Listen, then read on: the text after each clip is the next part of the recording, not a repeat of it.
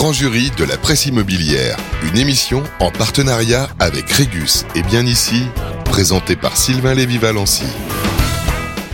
Eh bien bonjour les amis, désolé on a un tout petit peu de retard sur la programmation, il est 18h35 exactement et nous démarrons notre numéro de mai 2023 du grand jury de la presse immobilière. On est ravis d'être avec vous. L'immobilier en ce moment c'est plutôt la dent creuse et ce sujet de préoccupation majeur. Euh, on en parlera bien évidemment, parce que je pense qu'on a une communauté d'amis journalistes assez chauds sur le sujet. Euh, un grand débat aujourd'hui, toujours même concept, même recette avec un grand patron de l'immobilier. Et je ne vais pas bouder mon plaisir puisqu'il est le président de propriétéprivée.com, l'une des plus belles réussites de développement de réseau des dix dernières années. Il est sur le plateau, c'est Michel Lebras. Bonsoir. Comment ça va Michel? Va Très bien. Je suis ravi de vous recevoir. Moi aussi. Merci d'être avec nous, d'autant plus que la semaine dernière, j'étais avec vous, Mm. pas loin d'Angers, en Vendée, au Puy du Fou, pour votre convention. Une superbe réussite. Merci d'être avec nous, de participer à ce grand jury où on va se faire le plaisir de cuisiner breton sur l'immobilier toute la soirée. Merci. En tout cas, nos amis autour de la table, comme d'habitude, membres du, du grand club et du grand jury de la presse immobilière, Isabelle Ray-Lefebvre. Salut Isabelle. Salut Sylvain, bonsoir à tous. Alors, est-ce que vous avez remarqué, Isabelle, que chaque mois, je vous pose la question, quand est-ce qu'il va sortir ce livre? Mais à l'automne, Sûr, on n'a pas une date encore? Non, Voilà, c'est sur le logement. Hein.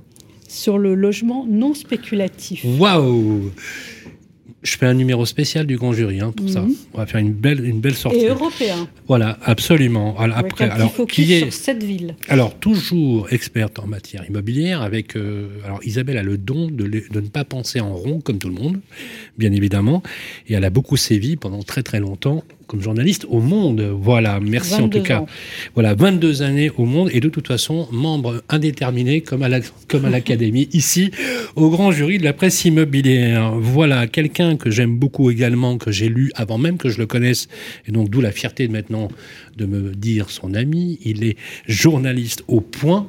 Le Point, c'est celui qui fait les plus beaux dossiers immobiliers chaque année, notamment le dernier qui était remarquable, c'est Bruno Monnier-Villard.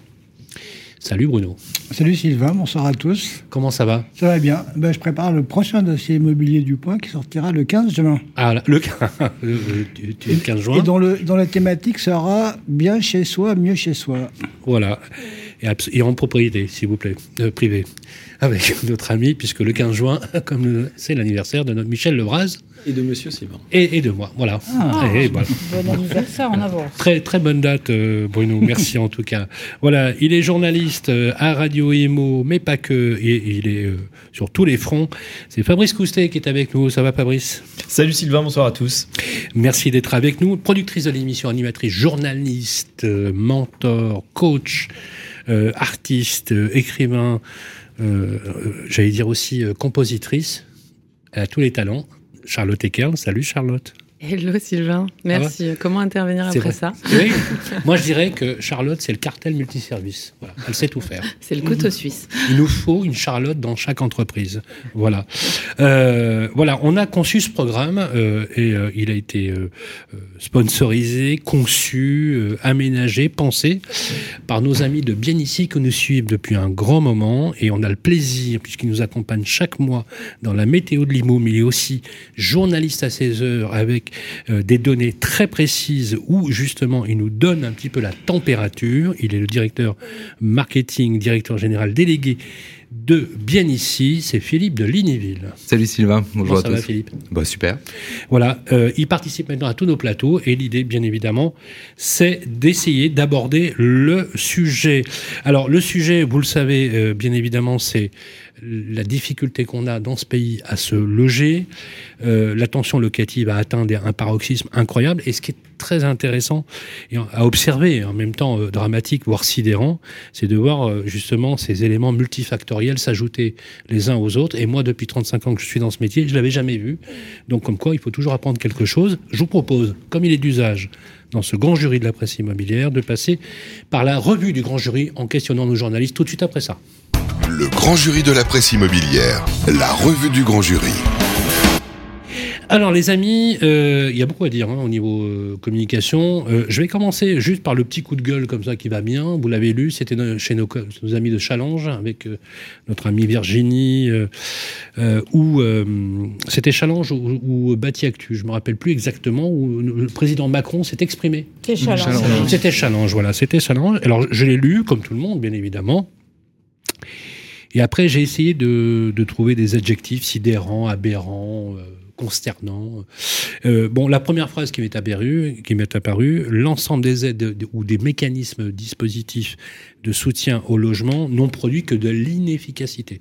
C'est ce que j'ai retenu, retenu. À l'heure même où on nous a dit que le Conseil national de, refonda- de refondation allait différer ses conclusions, normalement prévues le 5 juin. Voilà.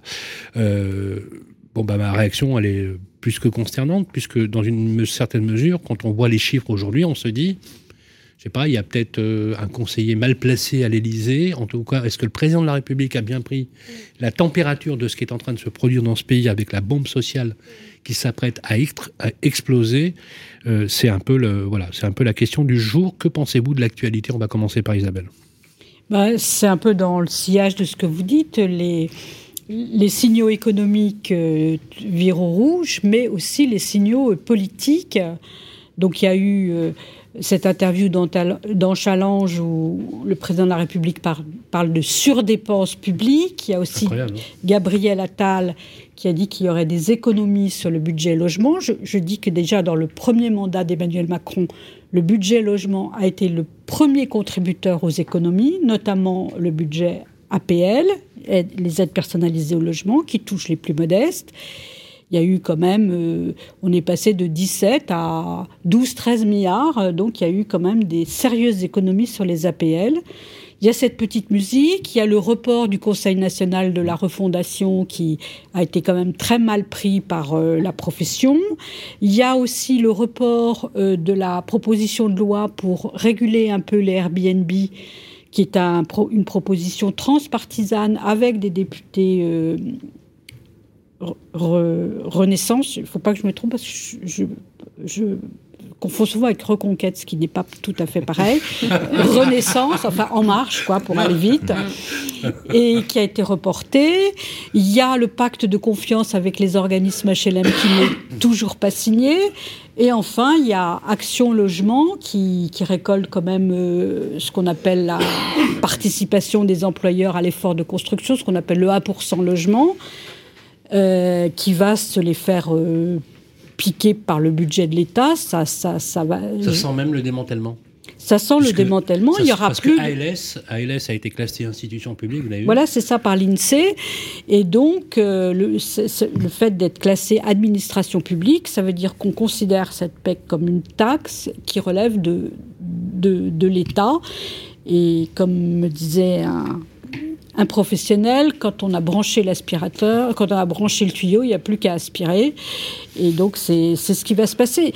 Je ne défends pas Action Logement, qui a beaucoup de torts, mais c'était de l'argent quand même qui était fléché sur le logement et qui ne le sera plus. Donc, beaucoup de signaux rouges. Absolument. C'est un mérite d'être clair, Bruno? Sur ce, sur ce sujet. Ouais, euh, Ou bah, commentaire global de la situation actuelle. Ouais, ouais, sur ce sujet, parce que moi je constate que bah, la temporalité euh, du politique est pas celle de- de- du secteur du logement hein, et de l'économie, et qu'il y a des facteurs exogènes qui se sont rajoutés, un peu comme Ouais. les un peu comme les casques d'Obélix, les casques romains d'Obélix ou les sangliers d'Obélix, qui sont rajoutés à, à une situation d'inertie. Donc euh, l'inflation qui, s'est- qui, est, venue euh, qui est venue brouiller les cartes et puis bien entendu cette remontée des taux qui touche euh, une part plus ou, moins hein, une cer- certaine partie de la population mais bon bah, qui grippe le marché Euh, j'attends on, va voir ce qu'on on va voir hein. là le- normalement le 5 juin il y aura sûrement je pense des, choses qui vont être annoncées euh, moi, je suis journaliste, hein, je suis une peau de tambour, je répercute hein, ce que j'entends, ce que me disent des professionnels. L'ancien est pénalisé en, en volume. Euh, pas encore, enfin au niveau des prix, ça bouge pas encore trop, mais ça on pourra en reparler tout à l'heure. Hein. mais de baisse des prix, même si elle est en marche, sans faire de mauvais jeu de mots. Euh, et par contre, le neuf, euh, bah, le neuf, là vraiment est à, est à, la peine, mais là aussi il y a une équation qui est, qui, est, qui, est, de plus en plus difficile avec le surcoût des matériaux qui s'est rajouté suite à la crise en Ukraine, etc., la guerre en Ukraine.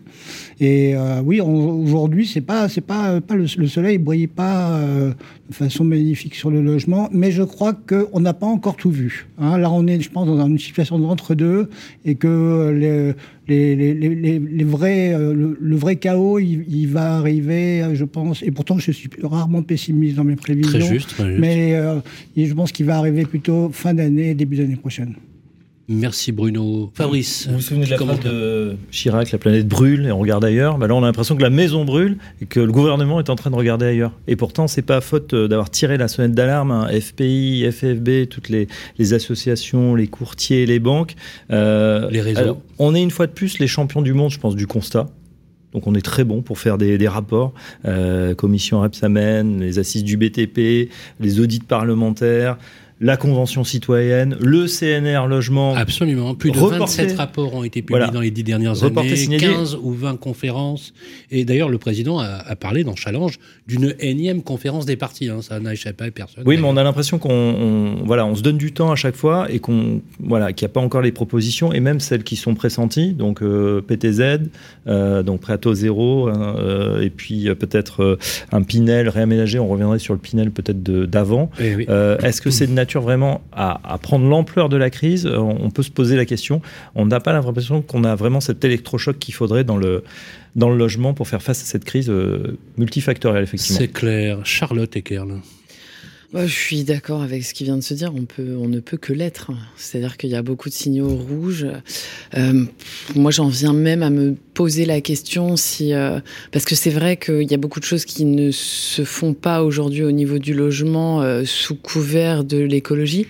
C'est un sujet en plus, vous le savez, qui, qui, me tient particulièrement à cœur. Je pense à une expression que j'ai vue passer, je crois, dans le monde, euh, les gilets jaunes de la ZAN qui vont peut-être émerger. euh, une gilet jaunisation du logement, comme dirait le président de la FPI. Mais, mais est-ce que, est-ce qu'il y a des choses, enfin, je sens, je suis absolument pas complotiste, vous me connaissez, mais est-ce qu'il y a des choses qu'on qu'on qu'on nous dit pas? Est-ce que les intérêts en balance? Est-ce que le fait que le logement semble passer après, là, c'est que, que le reste, c'est pas pire, en fait?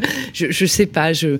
Le complot. Je, non, mais j'en viens à me, vraiment à me questionner en me disant, est-ce qu'on est dans une période aussi de transition? Parce que c'est arrivé à de nombreuses reprises au fil des siècles mais le je pense à la révolution industrielle, par exemple. Alors, oui, mais le paradoxe, c'est que la demande. Euh, Où on ne sait pas quoi faire, en la fait. La tension locative. Oh, il y a beaucoup de choses à faire. Hein. Elle est très, très forte, la tension locative. Il y a une, un rapport entre le logement et le nombre de personnes qui en demandent qui est absolument pléthorique. Je prends juste les chiffres du logement social qui ont littéralement explosé. Mais si on reprend le, le rapport du 28 février de la Fondation Abbé Pierre sur la demande de logement, elle est quand même très importante. Là-dessus se rajoutent les porteurs de projets, ceux qui veulent arriver sur le marché de la primo-accession. Et c'est normal de vouloir acheter son appart. C'est français. Le droit de propriété, il a été pensé en France. On a des porteurs de projets. Mais ces porteurs de projets, ils se sont pris 300 points de base d'augmentation en une année. En une année. Alors, bien évidemment, nous, on est d'une génération, on a, on, on a, connu les taux d'intérêt à 14 ou 15 Soyons clairs. Mais par contre, ça qu'on n'avait pas, pas peur. Oui, oui, oui. Mais ce qu'on n'avait pas connu, par contre, effectivement, c'est tous les facteurs, comme tu disais, exogènes, qui, qui, font qu'aujourd'hui, on est dans un marasme absolument incroyable. Du côté de bien ici, justement, Philippe Delignéville, est-ce qu'il y a des indicateurs qui permettent de dire dans la température actuelle qu'il y a des inquiétudes? Parce que vous, vous battez des records d'audience. Des records d'audience. Hein. Le mois dernier, je crois que vous avez battu le record d'audience. Oui, tout à fait. Oui. oui. on a fait notre donc, meilleur trimestre. Donc, bah, je sais pas, il y a du business, quoi. Ça fonctionne. Il n'y a pas un paradoxe là? Alors oui, effectivement, on a une très belle audience. Après, ce qui, se passe et ce qu'on voit, on est en première ligne pour voir, voir les choses, parce que les gens commencent leur, leur, projet en venant chez nous, en consultant les annonces. Bah, on voit pas mal de choses qui évoluent, assez fort. On en parlera tout à l'heure dans la météo, mais en, deux mots, on en est... Par exemple, les gens viennent sur le site, consultent les annonces, mais prennent, beaucoup moins de contacts. La tension locative, on en parlait, ça c'est quelque chose dont on se parle depuis des mois. Ah oui. Mois après mois, on a de plus en plus de contacts, oui. un nombre d'annonces qui baisse et un nombre oui. de contacts par annonce qui augmente. Donc ça, on le voit, on le voit tout à fait. Avec un logement social en panne, forcément, hein. rabat sur l'ancien. Hein. Oui, on a aussi le retour de nos, de nos, clients, hein, des, gestionnaires de biens, qui nous disent qu'ils ont des taux de rotation euh, des biens en location le plus bas euh, historiquement. Hein. Historique, oui. Bien à Nice, on avait eu euh, ce, ce, ce, témoignage. Les porteurs de projets ont, ont, stoppé leur projet. Quoi. Et donc, par rapport à ce que ce qu'on se disait tout à l'heure, et notamment ce que tu disais sur le, ce que disait Emmanuel Macron dans, dans le challenge, le problème, c'est qu'on a d'un côté un discours très financier, très, on va dire, de d'ingénierie fiscale et de, de, qui, qui, et, et, de l'autre côté, on a des Français qui ont un enfant en plus et pas, pas, la possibilité de changer de logement, qui sont et donc et je pense qu'effectivement dans cette l'impact social de, de, de, cette crise et, et, je te rejoins assez euh, Bruno, on est sur quelque chose, une phase de blocage, mais c'est comme un peu tous les systèmes qui se grippent, c'est-à-dire qu'il y a toujours une phase de blocage et, et après ça casse. Mm. Et, et, voilà, la question c'est quelle est l'ampleur, quelle sera l'ampleur de la cassure et Bref, pour cette revue du grand jury, on va dire qu'on part sur une note un peu morose, mais on va essayer de mettre du baume au cœur justement avec vous, Michel Debraz. Euh, quelques mots avant de présenter votre portrait, lorsque vous voyez un petit peu là le retour euh, de la de ce qui se dit dans les dans les couloirs, des journaux, des radios et des télés, euh, est-ce de nature à vous inspirer quoi comme sentiment? Bah, sur ce point précis, c'est à peu près ce que, ce que vous avez dit. Finalement, euh, on est euh, sur un pas de temps politique et pas du tout le pas de temps de la vie des gens. Euh, c'est une vision complètement technocratique du monde, voilà. Mais on l'a là-dessus, comme on l'a finalement, on l'a eu sur l'énergie. Il y a deux ans, ça fermait Fessenheim. Maintenant, on décide de rouvrir des, des centrales. Je veux dire, vrai, voilà. Donc en fait, ça navigue à vue. Sauf que sur l'immobilier, moi, je suis moins optimiste que vous. Je veux dire, je devrais être, je devrais l'être plus parce que, en fait, le point de rupture, il peut être très très long des, des gens. Euh, le politique, là, il va s'intéresser au sujet lorsque ça va craquer. Mais craquer dans le, dans le monde du logement, ça peut, ça peut prendre beaucoup de temps. Et, et surtout, ça peut passer euh, complètement euh, au second plan pendant un bon moment. Euh, et puis il y a la grande vision des politiques est de toujours imaginer que euh, de détourner l'investissement des Français du monde de l'immobilier pour l'orienter vers les entreprises ou vers, ou vers un, une, on va dire une financiarisation de, de l'épargne euh, qui est un grand mythe qui se produira jamais. Parce que les Français ce qu'ils veulent c'est ce que vous disiez Sylvain c'est être logé et c'est ça la réalité de, de c'est notre quotidien au travail quoi. C'est très clair. On va entamer si vous voulez bien le sujet mais d'abord pour vous connaître un peu mieux euh, Michel Lebras c'est l'heure maintenant du grand portrait. Le grand jury de la presse immobilière sur Radio Imo alors c'est sûr qu'on a un a priori très positif sur Radio Imo. Il est né un 15 juin, donc forcément on peut dire qu'il est très plutôt très bien vu. Euh, c'est Charlotte qui se prête toujours à l'exercice de la présentation du portrait de Michel Lebras, qui a un parcours, on peut le dire, assez singulier, voire hors norme. Alors on va essayer de redonner le sourire un peu à tout le monde, enfin j'espère, sinon c'est que ça aura fait flop.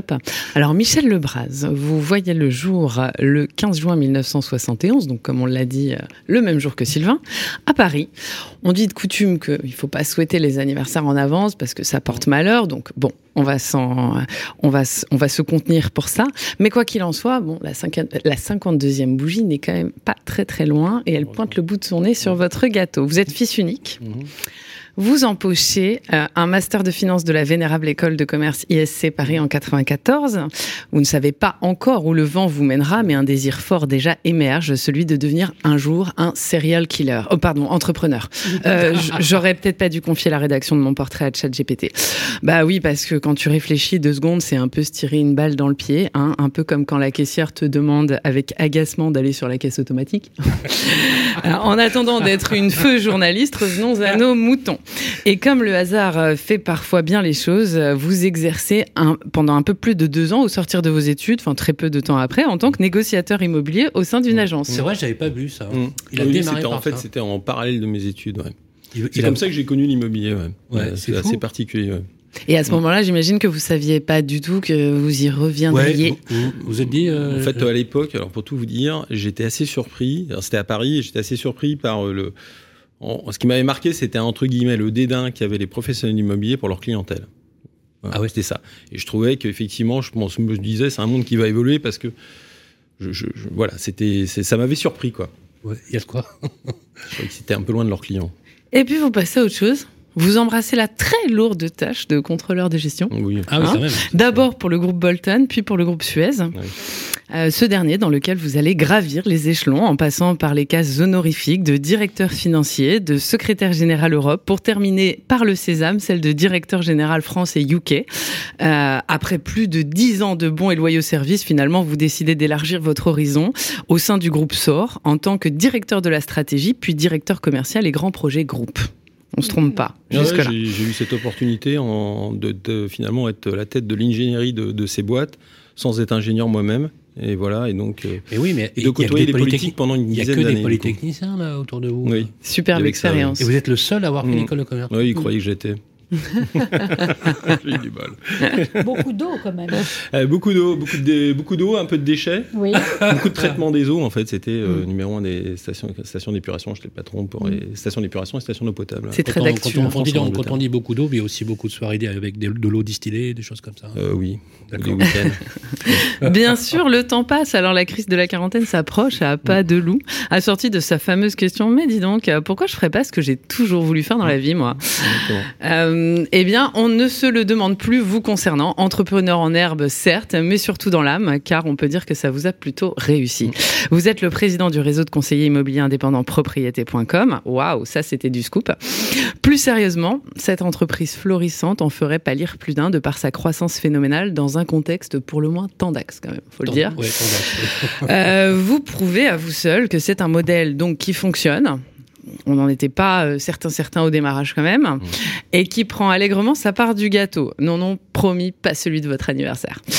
Euh, Propriété donc est créée en 2006, oui, oui, pour les matheux, vous pouvez faire le calcul, pleine crise de la quarantaine. Et même, euh, c'était, euh, et en même temps, c'était peut-être plutôt préférable que de s'acheter une Harley ou, euh, ou une décapotable. Hein c'est, c'est L'un la- n'empêche pas l'autre. l'un n'empêche pas l'autre. Vous savez, si on n'a pas acheté une Harley à 50 ans. On a, on a raté sa vie. Non, non, je ne sais pas. c'est- euh, donc propriété pri- privée, c'est la plus grosse société d'un groupe de services immobiliers ayant tous en commun d'être tournés vers la prop tech. Mmh, mmh. Euh, en français, un groupe proposant des services immobiliers numériques. Bah oui, ou comment traduire un mot par une phrase à rallonge. On comprend pourquoi depuis le XVIIe siècle, le français est la langue de la diplomatie, pour que personne ne lise les traités internationaux. Euh, trêve de digression. Donc, propriété privée, c'est plus de 4000 collaborateurs avec un maillage territorial national et environ 100 millions d'euros de chiffre d'affaires. Il y aura donc du champagne avec le gâteau. Et même si le groupe a acquis sa notoriété par le biais de son activité de transac, vous faites aussi de la gestion et du financement, si je ne m'abuse. En parallèle de cette vie professionnelle, vous êtes l'heureux papa de trois enfants de 23, 11 et 7 ans. Mm. Et vous êtes passionné de sport automobile, m'a-t-on dit. À quel niveau vous êtes passionné? Non, mais c'était une passion euh, jusqu'à l'âge de 20, 23, 24 ans. J'ai fait du sport automobile. Ça s'occupait la moitié de ma vie. Des rallyes, ce genre non, de non, du karting. J'étais vice-champion de France de karting dans les années 90. Ah, quand même. Ouais. Après, j'ai pris du poids et puis j'ai surtout bossé après. Parce que ça aurait pu euh, vous mener vers le, le sport automobile. J'avais pas assez d'argent. Ah, C'est vrai qu'il faut, euh, il faut avoir euh, certains moyens. Eh oui, mais maintenant j'ai plus de temps. Maintenant j'ai plus de temps. je serais pas assez bon. Bravo. Et pour terminer, et même si je vous connais fort peu lors de notre échange téléphonique pour préparer l'émission, Mhm. vous m'êtes apparu abordable et chaleureux. Et comme je ne manque jamais de relever les détails, vous me connaissez Sylvain, vous m'avez fait une forte impression en employant anodinement pour vous, mais non pour moi, le terme de confrère en lieu et place de concurrent. Et ça, croyez-moi, ce n'est pas rien. Absolument. Mhm. Et c'est d'ailleurs l'un des patrons de l'immobilier en France qui ressemble le moins à un patron de l'immobilier en France termes de mentalité. Et c'est peut-être cette singularité, cette personnalité qui fait votre, votre charme. Et c'est vrai qu'on on vous apprécie beaucoup pour ça. Voilà. Et voilà. Alors ça, c'était les choses gentilles qu'on vous a dit. Maintenant, on va essayer de vous poser des questions un peu plus compliquées quand même. Voilà. Voilà. On va maintenant passer, si vous voulez bien, euh, à la partie débat avec euh, le sujet, un marché sous haute tension, tout de suite après ça. Le grand jury de la presse immobilière, le grand sujet.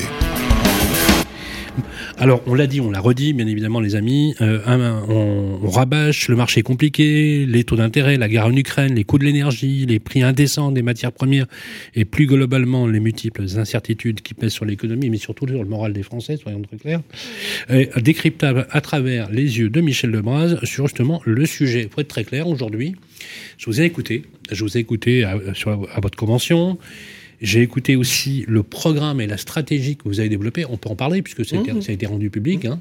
notamment celle d'occuper l'espace, d'avoir une massification de votre présence digitale, hein, puisque c'est le concept de, de propriété privée. Surtout que vous en en plus une capillarité géographique exceptionnelle. Euh, eh bien, écoutez, très simple, on va vous poser cette question. Vous, ce que vous dites, c'est que une contrainte peut devenir finalement une force qu'on peut la transcender et qu'on va bénéficier que vis-à-vis d'une activité un peu difficile, on va essayer de transcender l'actualité. Est-ce que faites-nous un petit peu le, point de ce marché? Comment vous le voyez aujourd'hui? Non, mais c'est sûr que, euh, que le, enfin, l'analyse qu'on a fait tout à l'heure tous ensemble, elle peut être pessimiste. Et mais en tant que chef d'entreprise, en fait, il faut, enfin moi en tous les cas, c'est mon point de vue, arriver à essayer de voir où, peuvent être les opportunités, ou tout du moins comment faire que son entreprise, en sortie de cette période de crise, ressorte plus forte. Pour moi, c'est vraiment le, euh, le, truc auquel je pense quasiment tous les jours.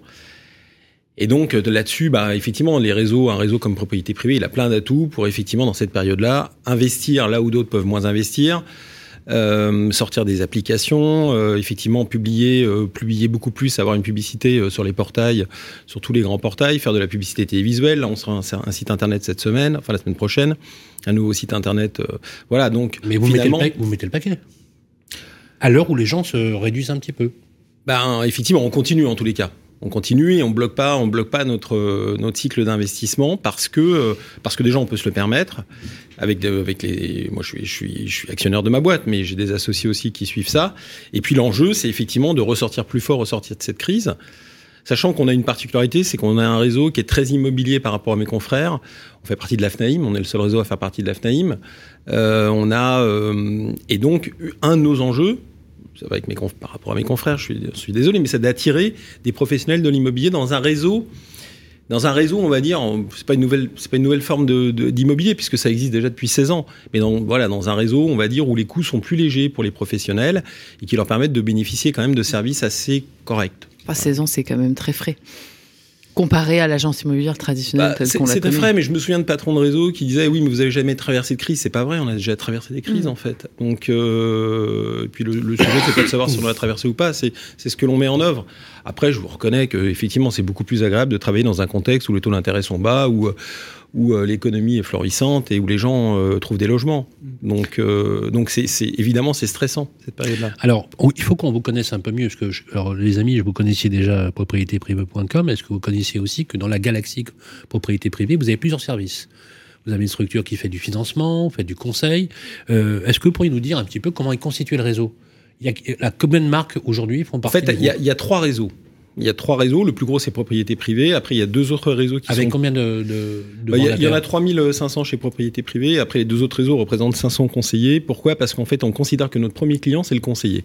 Et donc, chaque réseau correspond à une typologie de conseiller. Propriété privée, c'est le réseau de la reconversion, reconversion professionnelle et du professionnel.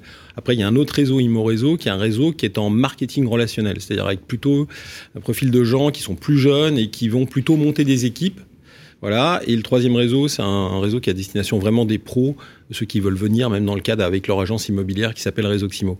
Voilà. On est parti du, moi je suis parti du, du, du, client en fait. Pour nous, le client, c'est le premier client, c'est quand même le conseiller. Et, euh, et, après, on fait aussi de la gestion locative. Voilà, parce que je crois vraiment, moi, le but, c'est quand même d'agréger un certain nombre de services assez importants. La gestion locative, c'en est un, euh, c'est un besoin des clients. Et je pense que la gestion locative, on peut avoir un très bonne qualité de service en centralisant ces services. Enfin, je, je le prouve. Enfin, on le prouve avec la boîte qu'on a. On gère, on gère 12 000 lots actuellement de façon centralisée ou dans lequel on a une bonne qualité de service, mmh. on a une bonne perception des Et d'ailleurs, cette entreprise connaît un développement euh, très à deux chiffres, à, deux, chiffres, ouais, euh, constant depuis euh, depuis plusieurs années. Ouais, sans, sans, indiscrétion, 12 000 lots gérés par combien de gestionnaires à peu près?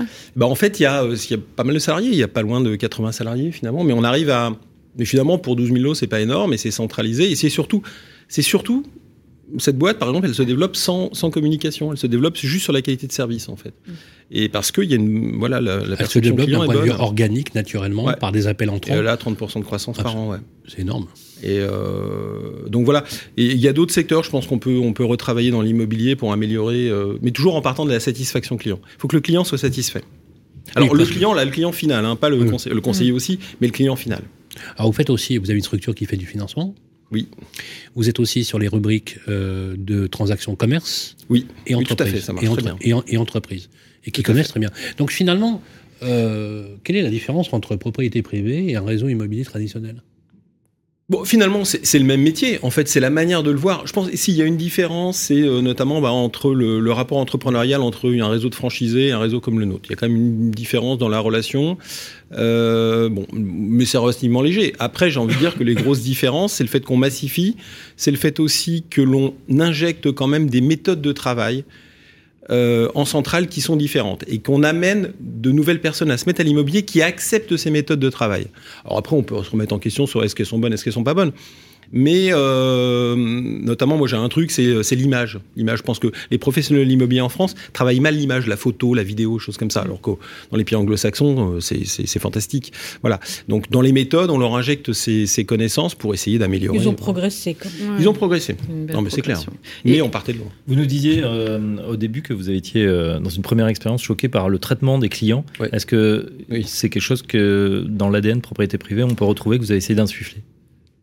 Oui, parce que, enfin, je pense que de façon générale, mais c'était pareil dans l'environnement, si le client final n'est pas content, euh, enfin tout du s'il n'est pas considéré, c'est un problème quand même pour un métier. Dans la durée, c'est un problème. Et, et je pense que oui, effectivement, dans l'immobilier dans les années 90, il y avait, euh, notamment à Paris, il y avait un, je ne vais pas dire les expressions que j'entendais, mais je me souviens des patrons d'agence qui, en gros, euh, prenaient les, les clients pour, en gros, qui disaient, voilà, si vous avez un bon portefeuille, vous allez trouver n'importe quel, je, je tairai le terme, qui va vous acheter, vous acheter un bien. Je N'importe trouvais que ça, ouais, voilà. Et je trouvais que ça, c'était, c'était assez choquant parce que finalement, on parle du projet de vie des gens. Enfin, c'est quand même extrêmement important. Et ne pas avoir conscience qu'on est un croisé, un croisement comme ça d'un, d'un moment important dans la vie des gens et le, le sous-estimer, je trouve que c'est assez grave, quoi. Voilà. Et donc ça, c'était un truc qui m'avait toujours marqué. Donc, je me disais, cette profession, elle, elle évoluera obligatoirement. Moi, j'aurais deux questions. C'est vrai que souvent, mes petites expériences, c'est que les agents immobiliers s'intéressent pas vraiment au projet de leurs clients. Qu'est-ce que vous cherchez? Pourquoi ça bloque? Pourquoi? Si ça bloque, c'est parce que vous, vous savez pas ce que vous voulez. euh, vous êtes une emmerdeuse, quoi. Alors ça, c'est ma première question. Et ma deuxième question, c'est moi, je suis pas très inquiète pour le logement ancien parce que il me semble que la solution, c'est pas l'assouplissement des règles du crédit, parce qu'on est quand même euh, au taquet, on, a, on approche les zones dangereuses sur euh, l'endettement. L'endettement des, des Français a quand même euh, doublé, passé de 55% à 112% du revenu disponible brut. 35% de, de, de taux d'effort, c'est quand même le maximum. Si on ajoute les charges, euh, l'énergie, euh, la taxe foncière, l'assurance, ça fait qu'il y a des gens, les, les gens qui, qui s'endettent aujourd'hui, ils vont avoir 40% de leurs revenus euh, dans, dans le 25 ans aussi, on est quand même au, au taquet. Donc je- pense que le crédit facile et bon marché a encouragé la hausse des prix, et la hausse des prix encourage le crédit. Et donc la vraie cause structurelle, puisqu'il y a eu quand même aussi un décrochement des prix par rapport aux revenus euh, des, des gens. Oui, les, les- les prix immobiliers ont augmenté deux et demi à trois fois plus vite que les revenus. Ça, c'est le problème. Ça, ça, le problème, il est là. Donc, deux solutions soit les prix baissent, soit les revenus augmentent. Deux solutions qui ne sont pas exclusives l'un de l'autre. Est-ce que donc la baisse, je sais pas, euh, 4-5% pendant 3-4 ans, ça, ce serait de nature à relancer le marché? Michel. Euh, sur euh, oui, de toute manière, euh, la baisse, elle est, elle est, elle est, elle est entamée. Oui, elle est va, va entamée. se faire de toute manière, c'est c'est- c'est- c'est obligatoire. On a voilà, on a on a un marché où le nombre de transactions a baissé, euh, le nombre de biens à vendre augmente, euh, il augmente tous les mois, on le voit bien. Euh, donc il y, a une- il y a une baisse qui, qui, qui, sont, voilà, qui démarre. Euh, alors après 4-5% par an, j'en sais rien. Effectivement, ça va. En fait, ça va être un équilibre. Ça va être un- le régulateur, ça va être les taux d'intérêt. Quelle va être l'é- l'évolution des taux d'intérêt dans les dans les 24 prochains mois Mais effectivement, il y aura une régulation entre les prix et euh, les taux d'intérêt. Après, euh, oui, après on peut dire qu'effectivement la baisse de taux d'intérêt, effectivement, ça a engendré l'augmentation des prix. Les gens sont allés taper dans leur, épargne, sont allés taper dans leur épargne. Euh, mais maintenant, quand même, l'aspiration des gens, c'est quand même d'acheter. Moi, moi, ce qui m'inquiète plus que ça, en fait, finalement, c'est la régulation des, des politiques, notamment en matière énergétique. Enfin, toutes ces décisions qui sont prises sans être expliquées aux Français, qui tombent comme ça du jour au lendemain, ou finalement, Ah, euh, avec là, une oui. vision encore très technocratique, comme par exemple l'audit énergétique, Ah oui. qui, là, on se retrouve depuis le 1er avril avec ça. Finalement, ça n'a pas été expliqué aux gens. Les gens, quand on leur en parle, ils vous disent, mais de quoi vous me parlez On ne sait pas ce que je mette 800 euros, 1000 euros, tout ça pour ça, mais pourquoi Euh, et, et- et finalement, ça n'a pas été expliqué, et c'est une vision complètement technocratique. C'est pas un projet de qui société fonctionne pas très bien. qui mais- fonctionne pas bien. C'est pas un projet de société, c'est simplement ça tombe comme ça. C'est comme Moi, le fait de, de mettre maintenant sur la feuille d'impôt euh, renseigné. euh, Oui. voilà, voilà. Oui. Les- voilà, ils nous disent que c'est, on a une tolérance en 2023, mais que ça sera 150 euros d'amende pour chaque. euh, Rappelez-vous le choc de la simplification. Oui, Il n'y a jamais arrivé le choc, on l'a- on l'a jamais senti. Ouais. Bruno, vous vouliez intervenir Oui, en vous écoutant, je pensais à au taxi et à l'arrivée de Uber. Euh, et, et bah, on a comparé un peu les réseaux à ça. Hein. Voilà. Et que les, taxis qui n'étaient pas euh, d'une euh, amabilité, d'une gentillesse, voilà, c'est vrai, mais oui, mais oui, et qui ensuite ont dû un, peu s'adapter. Aujourd'hui, le service est impeccable. Mais ce que je voulais demander à M. Lebras, c'est que, en fait, on est dans un marché on a compris qu'il était super tendu, etc. Mais on parle que de, des acheteurs qui peuvent pas, euh, enfin, ou qui peuvent plus difficilement arriver euh, à, leur, euh, à leur fin. On parle rarement des, des effets d'aubaine pour les vendeurs avec des prix qui ont énormément augmenté. Si je prends Paris, après je vais parler de la Bretagne, mais si je prends Paris, Aujourd'hui, on estime à peu près, je crois, à ce consensus, qu'il y a 5% de baisse sur un an. Mmh. Euh, vous savez combien, en, depuis, le, depuis le, bascule du millénaire, combien Paris a augmenté sur Entre combien et combien Sur les 20 dernières années. Voilà, entre combien, en, en, pourcentage Selon les arrondissements, fourchette basse, fourchette haute. Je pose la question. 250 à 300%. Entre 200 et 320%. Euh, donc, et, si on prend la Bretagne, bon, alors là, on, part, on part de chiffres qui sont, qui sont beaucoup, beaucoup plus faibles, mais les personnes qui vendent sur le littoral, hein, parce qu'il y a une demande, on l'a dit, on, comprend les seniors qui fuient les grandes villes et qui veulent aller euh, sur les bandes littorales. Vous, vous devez le voir quand même dans vos, dans vos transactions, ces, ces, personnes qui, euh, qui vendent à, à, prix très élevé et qui font des bascules. Euh, on a vu surtout ces dernières années les gens qui ont acheté à des prix très élevés. Oui, mais il y a des gens. Alors, notamment dans des zones comme ça de l'ouest de la France. Ça veut dire qu'il y a des euh, gens qui leur ont vendu à des prix très élevés. Mais il y avait une, il y avait une vraie volonté. Enfin là, les trois dernières années ont été, ont été particulièrement caricaturales. Enfin, je connais bien la Bretagne. Et euh, mais Paris, en ce qui concerne Paris, c'est quand même un marché très à part. Alors nous, on n'est pas très présent en, en Paris intramuros, c'est un peu la particularité des, des réseaux de conseillers. Euh, mais, mais, vous avez raison, une régulation de 5%. Par contre, on a vu que ces dernières années, c'était les, vendeurs n'avaient pas vraiment la main. Rien ne se vendait à Paris. Les portefeuilles se remplissaient de biens et ça se vendait pas. Très juste. Ça, ça commençait à se débloquer. 5% en moyenne. Il y a quand même des cas où, avec des prix et des ajustements de 15 à 20% sur des prix de logement à Paris. Hein. ma, ma, question en creux, c'était aussi parce que je ne sais pas trop euh, cette baisse des prix. Admettons qu'il y ait une baisse en marche qui va se concrétiser. Est-ce que c'est pour les vendeurs un frein ou un accélérateur de vente? Est-ce qu'il est qu'il faut vite vendre avant que ça continue à baisser beaucoup plus? Ou est-ce qu'on fait le dos rond et on attend, euh, on attend de voir euh, bah, Ce sera un accélérateur mais il y a le taux d'intérêt. Parce que les gens, du coup, ils se disent est-ce que je vais vendre un bien alors que je l'ai acheté à 1% pour en racheter un autre et je vais emprunter à 3% bah Et donc, donc finalement, en fait, on a, on a, un effet, on a, un effet, de blocage comme ça. C'est pour ça qu'on est actuellement dans une sorte de. de, entre deux. Voilà, d'entre oui, deux. Très cher. Bah oui, et, et la tendance commence à se dessiner. Nous, vous voyez, par exemple, on a vu une tendance très nette à partir du mois de mars. On a vu une remise, une remontée de la prise de mandat très très forte à partir de mars. Donc il y a quand même une remise en vente des biens. Enfin, nous, nous c'était le mois de mars. On a vu ce renversement de marché, où effectivement on repasse dans un marché où les, les acquéreurs vont avoir la main. je crois que c'est. Ça a été euh, mars, hein, la rupture. Il y a des chiffres hein, aussi, bah, je suis bien ici. Euh, il y a eu, ça s'est vraiment entendu sur le dernier trimestre 2022. Ah le premier trimestre c'était très compliqué. Et là, certes, les agences, hein, puisqu'on on est en contact de, ah du, du, des, des, professionnels, disent que c'est en train de enfin. Euh, alors, je ne sais pas si c'est l'effet printemps, le fameux printemps de l'immobilier. là, en tout cas, c'est en train de se décoincer. C'est ce que vous observez aussi chez, dans votre réseau? Complètement. Alors, l'avantage d'un réseau comme le nôtre, c'est qu'en fait, ces chiffres-là, on les remonte tous les jours. En fait, moi, je les jours. tous les jours. Ah oui, tous les jours. Donc tous les jours. C'est le premier chiffre que vous regardez le matin en arrivant. Euh, ouais, ça fait partie des chiffres tous les jours. La prise de mandat, quoi, les, fameux euh, KPI, c'est ça. Exactement, ouais. Oui, mais parce que c'est un, c'est une mesure aussi de ce que l'on fait. Et on a la chance de pouvoir le mesurer quasiment euh, au quotidien, quoi. Mandat simple, mandat exclu. Mandat simple, mandat exclu. Et en fait, effectivement, c'est exactement ça. Le premier trimestre, janvier et février, était complètement, était complètement en blocage. La fin d'année, j'en parle même pas. Et on a vu depuis le mois de mars, nous en mois de mars, on a battu notre record de prise de mandat historique du réseau. En avril, ça s'est confirmé. Le mois de mai, c'est un peu plus compliqué, mais il y a tellement de ponts que cette année, euh, c'est une année un peu particulière. Surtout comparé à l'année dernière où les, ponts tombaient, enfin il n'y avait pas de pont, les, gens, les jours fériés étaient le dimanche. Euh, mais on voit, et donc on voit une tendance de marché qui est en train de se dessiner, avec une tendance de remise en vente, début de baisse des prix, alors qu'au dernier trimestre, on ne voyait plus de tendance. Quoi. Vous voyez la tendance du taux d'usure qui bloquait tout, c'est tout.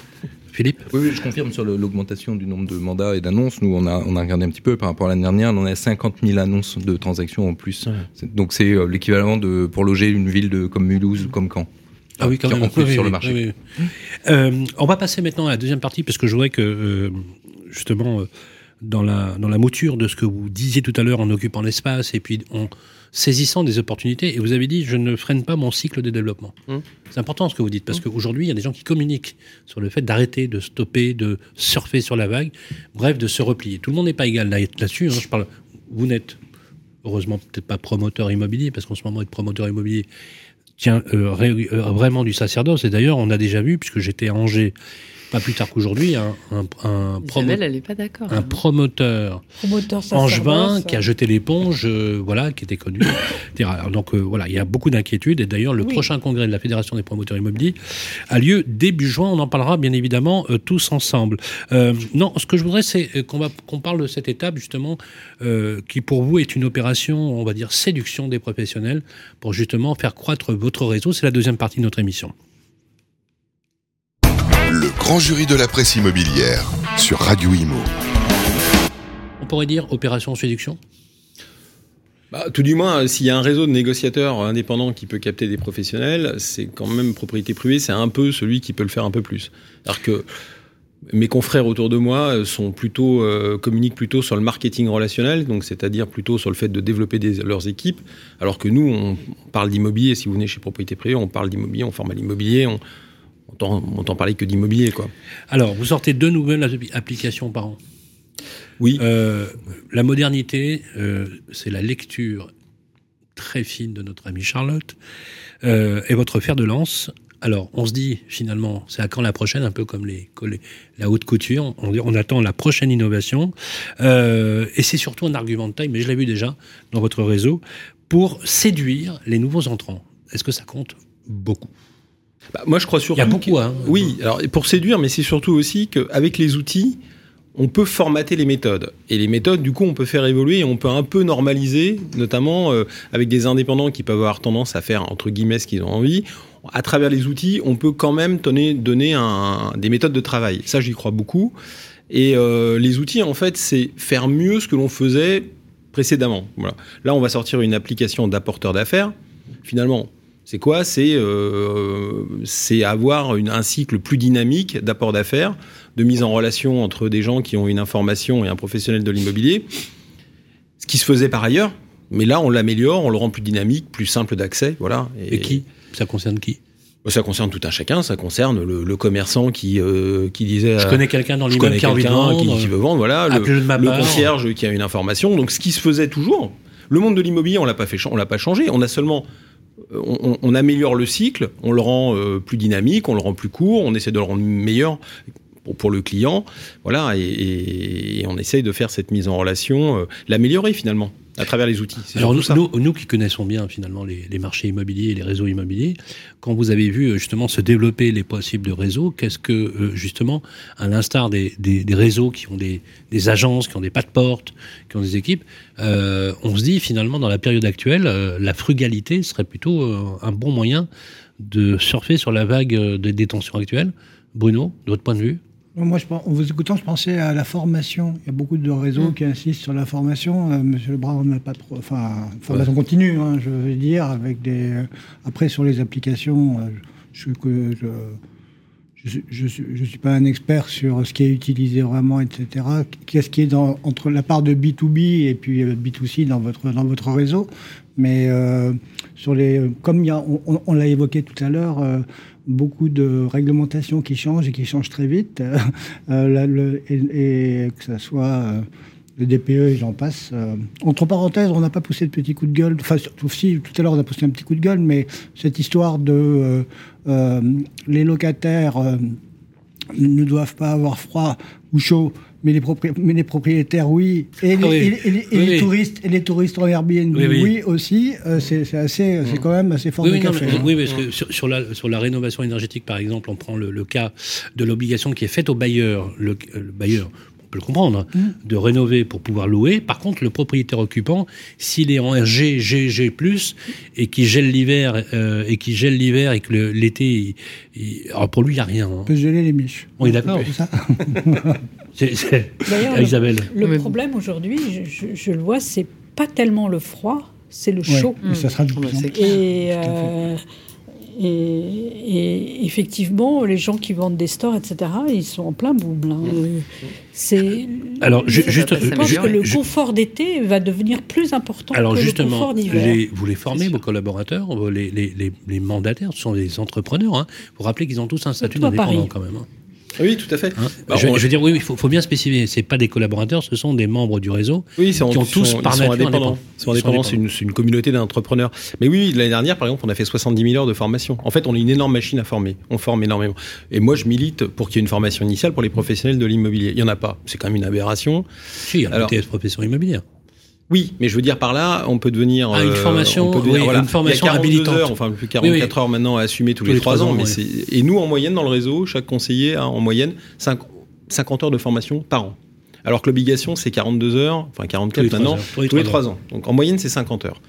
Et les gens adorent ça, les formations. Et Qui, ça leur qui- est axé sur, quoi, sur quelle thématique alors, toutes les thématiques. euh, Alors, il y a la formation initiale de démarrage, où on va dire on a les aspects juridiques, les aspects commerciaux. Et après, bah, là, par exemple, on sort une formation sur la, performance énergétique. Alors, non pas pour en faire des experts, mais pour leur donner les informations qui leur permettent d'être crédibles. On a des formations sur la fiscalité, on a des formations sur euh, l'architecture. J'ai même des, formations sur l'histoire de sur l'histoire de l'architecture pour un parce qu'il y a une partie du, réseau qui fait du, luxe et donc on leur donne une culture sur euh, l'histoire de l'architecture par région pour qu'ils puissent euh, être crédibles avec leurs clients sur les histoires de l'histoire de l'architecture de chacune des régions. Donc vous voyez, c'est très très large. Et, la formation, c'est euh, dans, un réseau comme le nôtre, c'est au cœur. On a créé une structure qui, ne fait que ça. Qu'est-ce que vous répondez à, vos collègues, confrères de de réseau euh, structurel qui dit que finalement les mandataires immobiliers euh, ont un niveau de pouvoir d'achat et un niveau de vie qui est beaucoup plus faible que le traditionnel négociateur. Donc con- concrètement, euh, euh, il y a deux réseaux, je ne vais pas les citer, mais, qui, mais les chiffres vous les connaissez, parce que la Maison des mandataires publie aussi des comparatifs et, et, d'un- et certains syndicats qui disent que justement le niveau de revenu est de 34 000 euros pour un négociateur, même indépendant, agent co, dans une agence immobilière, et qui serait de 18 000 pour un mandataire immobilier. Voilà. Je sais pas, en tous les cas, ceux qui marchent bien euh, vivent très bien, euh, ceux qui bossent pas vivent pas bien. Enfin, je veux dire, ça je- c'est pareil dans une Mais agence. Michel, Michel, je- ce que je veux dire, c'est Ouais. que le, votre modèle n'est pas conçu justement pour des personnes dans lesquelles il y a un accroissement ou un concours à la, à la, à précarité. Ah non, enfin, schématiquement, C'est pas une personne machine qui va travailler dans notre réseau va gagner mieux sa vie, et c'est normal qu'un salarié en agence ou qu'un indépendant en agence. D'accord. Ça, c'est euh, c'est obligatoire. On a un taux de reversion qui est largement supérieur. Il suffit de venir à la convention de propriété privée la semaine dernière pour voir le parking de, de l'entre de, du Puy du Fou. Euh, Vous remarquez qu'il y en a certains qui vivent bien. Voilà. Et euh, mais, mais les je veux agents immobiliers aiment bien les belles voitures. Oui, Mhm. oui, comme ça, ça montre leur réussite. Tout à l'heure, et je reviens moi sur un point que vous avez évoqué, et qui est fondamental, c'est qu'en fait, leur, succès, leur succès, il Ils tient beaucoup par le fait de de- d'avoir à s'occuper de leurs clients. Ils s'occupent plus de leurs clients. Ça, c'est clair. Euh, parce que finalement, ils sont, délestés de toutes les, autres tâches administratives et autres. Et ils gagnent leur vie si leurs clients sont satisfaits. Et donc, ça, c'est vrai que c'est un changement, notamment par rapport à ce que j'évoquais dans les années 90 ou ce que j'avais vu. C'est que là, ces conseillers qui marchent bien, ils, s'intéressent au projet de vie de leurs clients. Et ils ne vivent que pour ça. Voilà. Et c'est ça l'intérêt d'être centré sur le client. Ça, c'est Alors, c'est ju- ju- fondamental. justement, est-ce que vous saviez que il y a une offre aujourd'hui qui consiste à, à- et vous l'avez promu, euh, des personnes qui sont agents immobiliers. J'en ai rencontré un, un agent immobilier qui avait une quinzaine de collaborateurs, qui a fermé son agence, qui a pris tous ses collaborateurs et qui a rejoint. Il est à Lyon. hein. Euh, on l'a interviewé, donc on peut en parler. Il a rejoint et en fait, vous proposez un modèle en disant finalement toutes les tâches chronophages, c'est nous qui les assumons par une mutualisation des moyens. Euh, vous avez dit aussi, vous avez une force de frappe, de présence média, bien ici, euh, Se Loger, Le Bon Coin et autres. D'ailleurs, ils étaient tous présents euh, la, semaine dernière, euh, en disant finalement, c'est que des, avantages et finalement quasiment plus d'inconvénients. Est-ce que ce modèle-là, et ça c'est une question que je pose à tout le monde aussi, à la faveur d'une crise qui s'annonce et qui va peut-être s'installer, ne serait pas une belle alternative finalement pour qu'on peut continuer à durer? Parce que vous, vous avez une particularité, c'est que vous les intégrez bien avec, euh, par rapport aux mandataires traditionnels. Ce qui est sûr, c'est qu'ils ont quasiment pas de charge fixe. Voilà. Et c'est l'objectif. C'est-à-dire que Mais est-ce que c'est ça qui fait l'avantage le plus? Bah, le fait de ne pas leur avoir, de ne pas leur donner de charges fixes, de ne pas leur euh, mettre une pression sur les charges fixes, et en plus de leur apporter des services et de leur dégager du temps pour faire et se concentrer sur leurs clients, c'est quand même l'objectif de notre réseau. C'est ce qu'on fait. Et dans un moment où effectivement euh, le marché est plus tendu, euh, c'est sûr que euh, de leur, nous on leur dit, à l'inverse, on leur dit, donnez-nous un maximum de mandats, on va tout publier. Alors qu'on sait que dans des, dans des modèles plus classiques, c'est plus compliqué, les annonces coûtent cher, voilà. Donc en fait, euh, donc voilà, donc ils, ont, ils se concentrent sur leurs clients, on, on traite tout l'administratif et on les forme en permanence, voilà. Et, et effectivement, ils se concentrent, ils se concentrent sur le métier. Une Fabrice. question euh, justement sur le profil des gens qui, qui vont rejoindre. Vous avez dit, vous, c'était une, une seconde vie, euh, Mm. l'entrepreneuriat. Pour certains aussi qui ont des fois des, des parcours, soit dans des, des sociétés euh, qui se lancent, qu'est-ce- est-ce qu'il y a un, un- voilà, un modèle type? Alors, Il n'y a pas de profil type. Je, je trouve que les personnes qui réussissent le mieux Et sont, même, alors, même les âges d'ailleurs. Oui. sont ceux qui venaient pas de l'immobilier. Bon.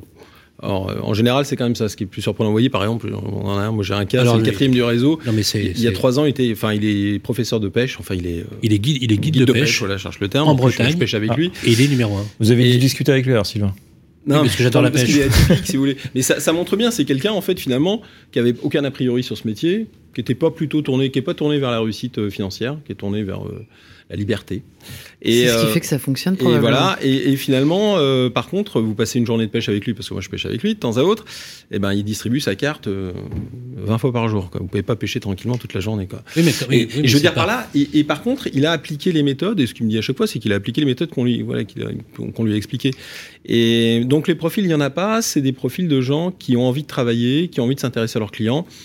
Homme, Et- femme, euh, 30 ans, 50 non, c'est ans 50-50. Ok. Et par contre, on est en moyenne sur propriété privée, on doit être à 45 ans de, de moyenne d'âge.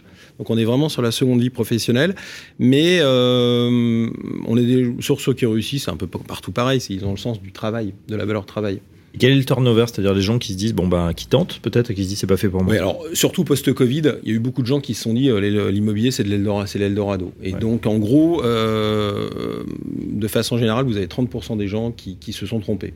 Je veux être honnête, les gens qui se trompent, c'est les premiers se disent je suis auto-entrepreneur, j'ai pas de patron, donc j'ai pas besoin de travailler.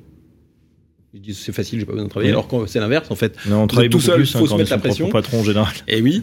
Et les deuxièmes, les deuxièmes, la deuxième raison, c'est les gens qui pensent que l'immobilier n'est pas, n'est pas un sujet commercial. Ils pensent que l'immobilier, ça peut se régler derrière l'ordinateur sans parler aux autres.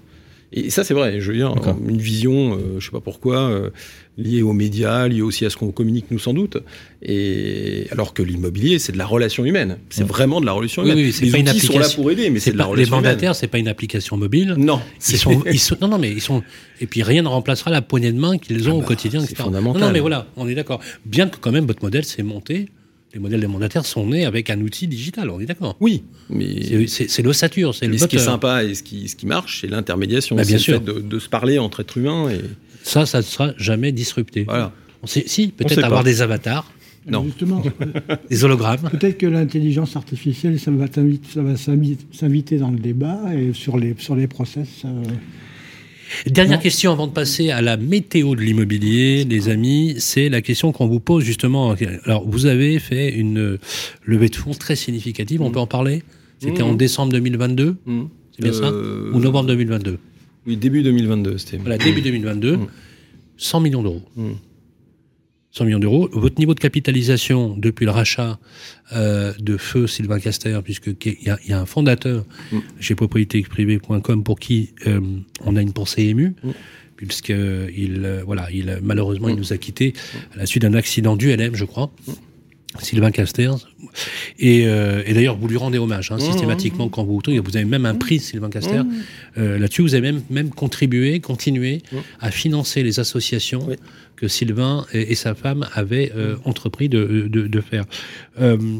Quand on compare depuis, parce qu'on est entré, alors c'est intéressant parce que notre groupe immobilier, notre, votre groupe immobilier, quand vous l'avez racheté, coïncide quasiment avec la naissance de Radio Imo. Oui, en oui, tout à 2000, fait. euh, 2016. Euh, Qu'est-ce qui explique le caractère exponentiel? Parce que je donne juste un chiffre. Quand vous avez racheté le réseau, il n'y avait que 400 mandataires. Il y en a. Il y en a comment- 4000 quasiment là. Comment, vous avez fait pour multiplier par 10 un réseau en moins de 7 ans? Bah, on a, on a déjà on a beaucoup travaillé. Euh, moi, on avait, Moi, j'ai jamais vu une performance aussi, aussi élevée. On a beaucoup bossé. On avait une stratégie de, on a toujours une stratégie de développement euh, qu'on a affiné, euh, qu'on a affiné petit à petit. Euh, je pense, euh, ça peut paraître, voilà, la motivation, la passion. Moi, je voulais vraiment être entrepreneur. On a. Est-ce que est c'est les moyens qui vous ont aidé, Michel Euh, C'était un peu le sens de ma question. Non, les moyens, non, non, parce qu'au départ, non. Parce qu'au départ, en fait, euh, personne ne voulait investir. Enfin, il y a 7 ans, personne. Alors maintenant, ça intéressait tout le monde l'immobilier, mais il y a 7 ans, en fait, ça intéressait pas ces réseaux mandataires. C'était pas connu, c'était un truc un peu à part. Non, non, pour les investisseurs. hein. Je peux vous dire que j'ai cherché l'argent. euh. Bon, j'ai eu la chance que quelqu'un me fasse confiance, mais je peux vous dire que c'est, c'est- c'est- j'ai eu vraiment du mal à cette époque-là à trouver l'argent. Ça n'intéressait pas parce que l'immobilier, ça faisait peur. Et puis tout d'un coup, après, il y a eu cette croissance et les gens se sont dit, ah, finalement, c'est intéressant, c'est quoi ce truc, c'est intéressant. Il y a 7-8 ans, euh, c'était au contraire, c'était un repoussoir. On disait, oh, c'est cyclique, ça intéresse pas. Mais euh, non, après, je pense qu'on a énormément bossé et puis voilà, et puis on est, on a C'est défini. le logement qui n'intéressait pas. Euh, L'aspect cyclique de l'immobilier pour les investisseurs, ça inquiète toujours la preuve. c'est cyclique, on s'en rend compte. Euh, donc euh, non, c'est beaucoup de travail et puis après une équipe, une bonne équipe, hein, travailler avec les gens, puis de bonne base. Ce qu'avait fait Sylvain Caster, le fondateur, euh, on, est, on a continué sur l'ADN de ce qu'il avait fait. Je, je n'exagère pas, c'est vrai. Un réseau, c'est c'est une association d'êtres humains et qui s'associe pour des principes, on va dire, ou des valeurs à peu près communes. Et si on essaie de changer ça, ça marche pas. Donc on a continué là-dessus, notamment les aspects juridiques. Le- notre réseau est très tourné vers le juridique, vers le contractuel. Et justement, c'est cette considération qui fait, qui fait votre singularité, parce que vous aviez posé une question quand des personnes passaient sur scène, c'est pourquoi on leur a posé la question, pourquoi vous avez choisi ce réseau plutôt qu'un autre? Et c'est vrai que cette dimension de la relation humaine auquel vous tenez particulièrement, avec euh, votre complice, parce que faut savoir que vous êtes deux à piloter le réseau. D'ailleurs, j'espère que Christine nous écoute.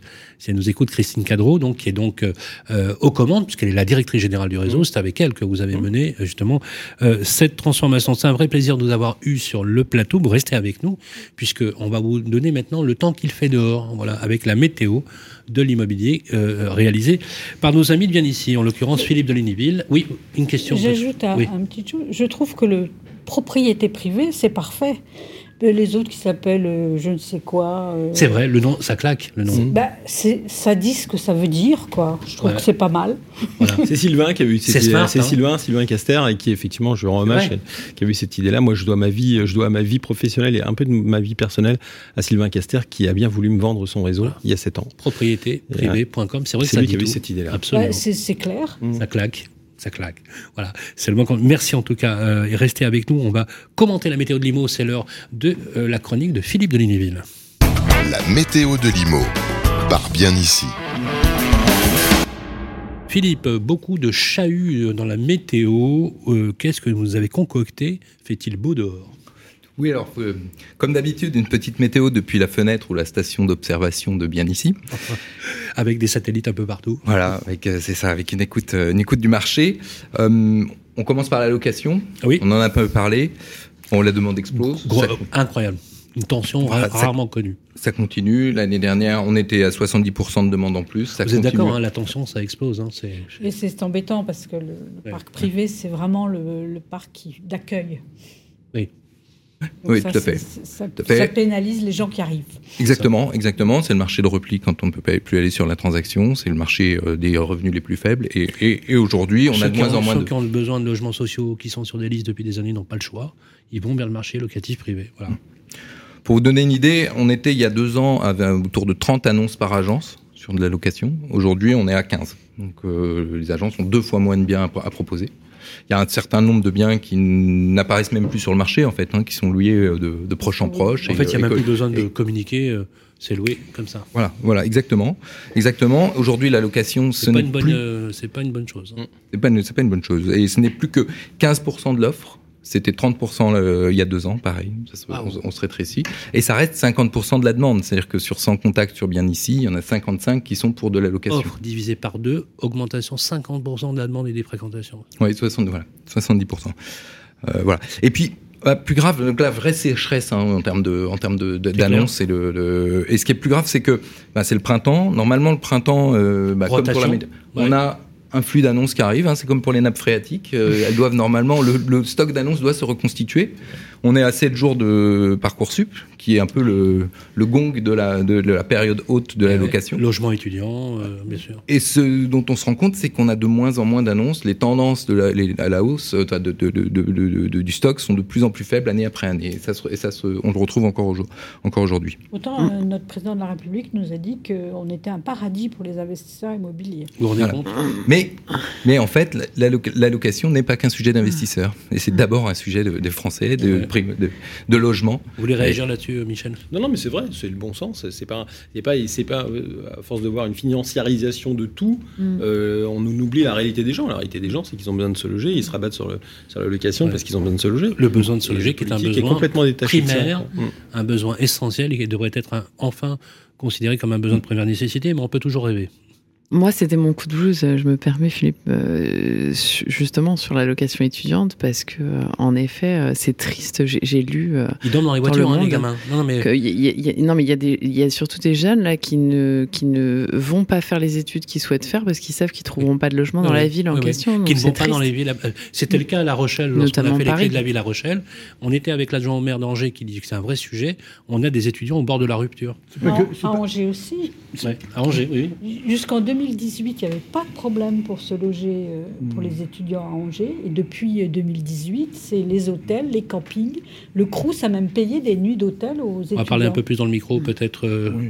voilà. je pense- ah, remonte, remonte-le, Isabelle. si- Voilà. Merci. C'est pas, c'est pas oui. l'apanage des étudiants. Il y a beaucoup de, de- beaucoup d'entreprises qui n'ont, pas leurs salariés, euh, notamment salariés saisonniers, hein, qui pas parce qu'ils peuvent pas aller loger, euh, notamment en bord de mer Ah, ou, mais les saisonniers- mais- ou dans les stations ou dans les stations de sport d'hiver. euh, On prend, on prend le cas d'entreprises qui, justement, ont fermé leurs boutiques Mm. ou, ou avaient des jours de fermeture supplémentaires parce que tout simplement, il n'y a pas les salariés pour le faire. C'est le cas de l'hôtellerie, euh, de l'hôtellerie, restauration de la lo- et de la location saisonnière. Mais du coup, dès le démarrage, on, on- on- on modifie des trajectoires de vie. Enfin, je, je trouve ça Oui. triste. Philippe, On continue sur la transaction tout. Oui, oui, Bon, ben, la transaction, c'est pas la sécheresse, c'est plutôt le brouillard, hein, toujours. Euh, les bulletins météo se poursuivent, se, se suivent et se ressemblent. le brouillard est à l'aise, peut-être le truc, voilà. Voilà.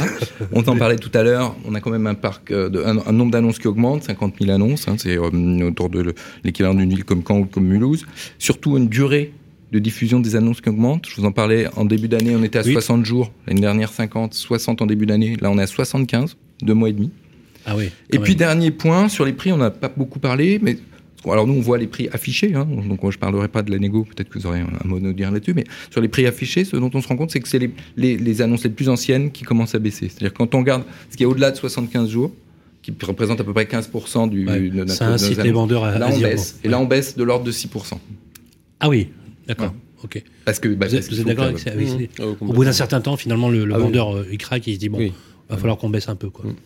Il résiste. Et donc, bon, pour la conclusion, c'est ce qu'on disait tout à l'heure, on est passé d'un marché euh, où il y a quelques mois, le, le vendeur avait la main, aujourd'hui, c'est l'acheteur qui la reprend. Mmh. Et en tout cas, où le sujet de trouver un acheteur est devenu une problématique euh, pour le vendeur comme pour le professionnel de l'IMO.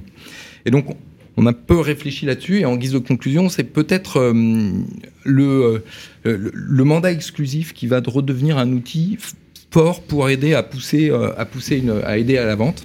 Pour deux raisons. Parce que le mandat exclusif, ce qui est assez un, un contre-intuitif, c'est-à-dire quand, quand moi je suis vendeur particulier, pourquoi je donnerais donner à un seul professionnel plutôt qu'à plusieurs? Mais En fait, en donnant à, un seul, ça permet pour le professionnel de faire de la publicité, ça lui permet de faire des mises en avant, ça lui permet d'actionner un certain nombre d'outils qui va, dans un, dans, une, dans un contexte où l'offre est de plus en plus importante, faire permettre de faire émerger cette annonce-là. Ça, c'est un point important.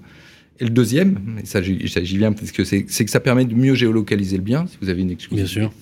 Et ça, géolocaliser bien, surtout sur les portails, ça permet de retomber, de, de- de- de- d'augmenter fortement le nombre de, Et de ça- contacts. Ça dope. Ça dope. Et les étiquettes énergétiques ont participé aussi, les mieux les mieux notés, justement, euh, à, la- à une vente plus rapide. On est d'accord là-dessus aussi. On est euh, plus ou moins d'accord. C'est-à-dire qu'à chaque, euh, chaque, chaque niveau de énergétique a son propre marché. C'est-à-dire que sûr. forcément, vous aurez les, les, les biens Oui, les oui, moins oui, chers Il y a ceux des investisseurs qui vont Voilà. bénéficier, effectivement, qui vont se dire bon, je rachète avec une étiquette F ou G. Je rénove et j'améliore et puis je fais, un- je fais une culbute parce que effectivement on a des écarts, on a des écarts de prix.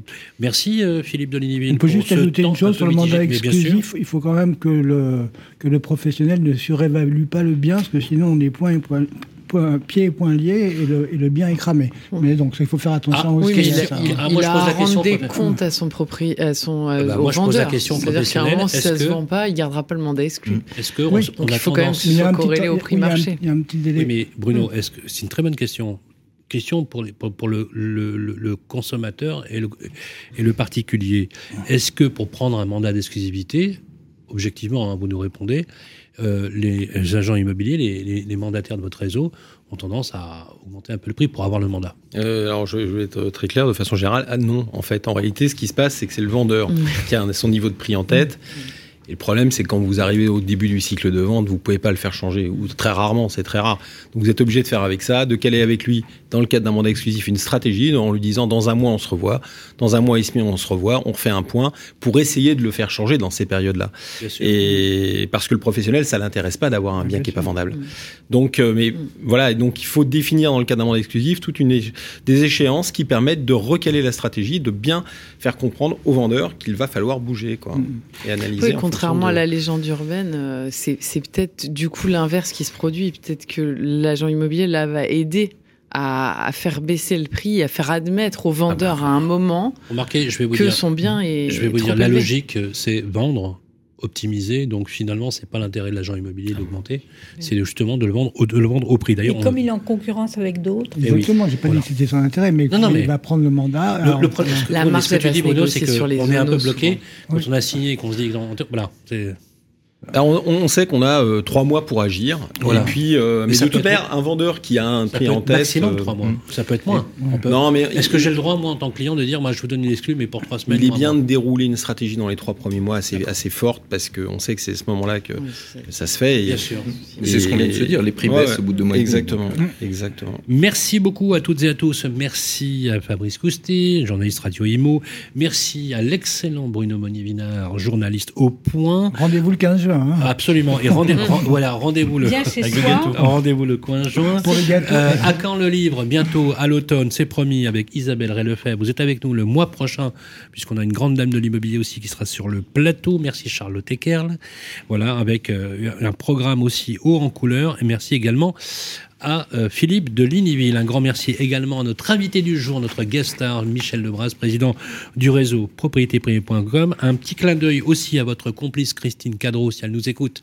Un grand merci aussi pour son soutien, parce que vous nous faites confiance effectivement depuis quelques années aussi. Et puis un clin d'œil aussi avec l'une de vos collaboratrices avec qui j'aime beaucoup travailler, qui est une super directrice marketing, c'est Nathalie Archamp. Un petit clin d'œil à elle euh, aussi. On va recevoir la- le mois prochain pour le numéro de juin et nous avons Véronique Bédag. voilà, et nous avons la présidente directrice générale du groupe Nexity qui nous fait le plaisir de venir sur le plateau. Ça n'a pas été simple de la voir puisque Non.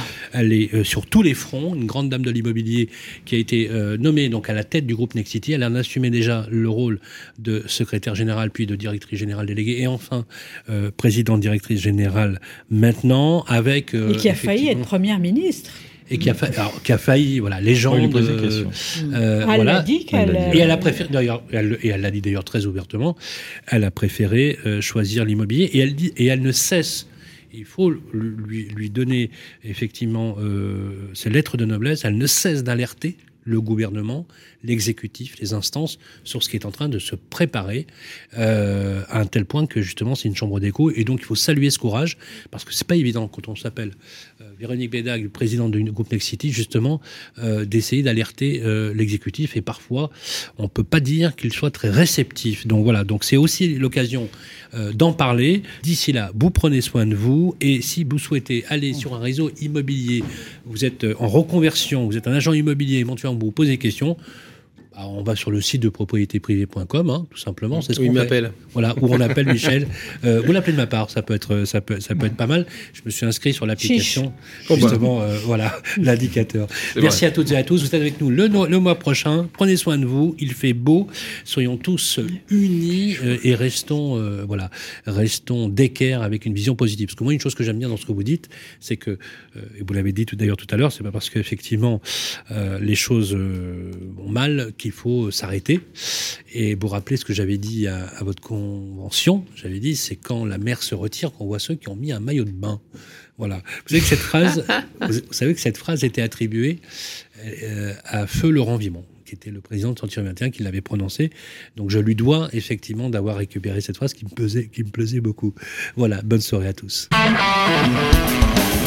Le grand jury de la presse immobilière, une émission en partenariat avec Régus et bien ici, à réécouter et télécharger sur le site et l'appli radio.imo et sur toutes les plateformes de streaming.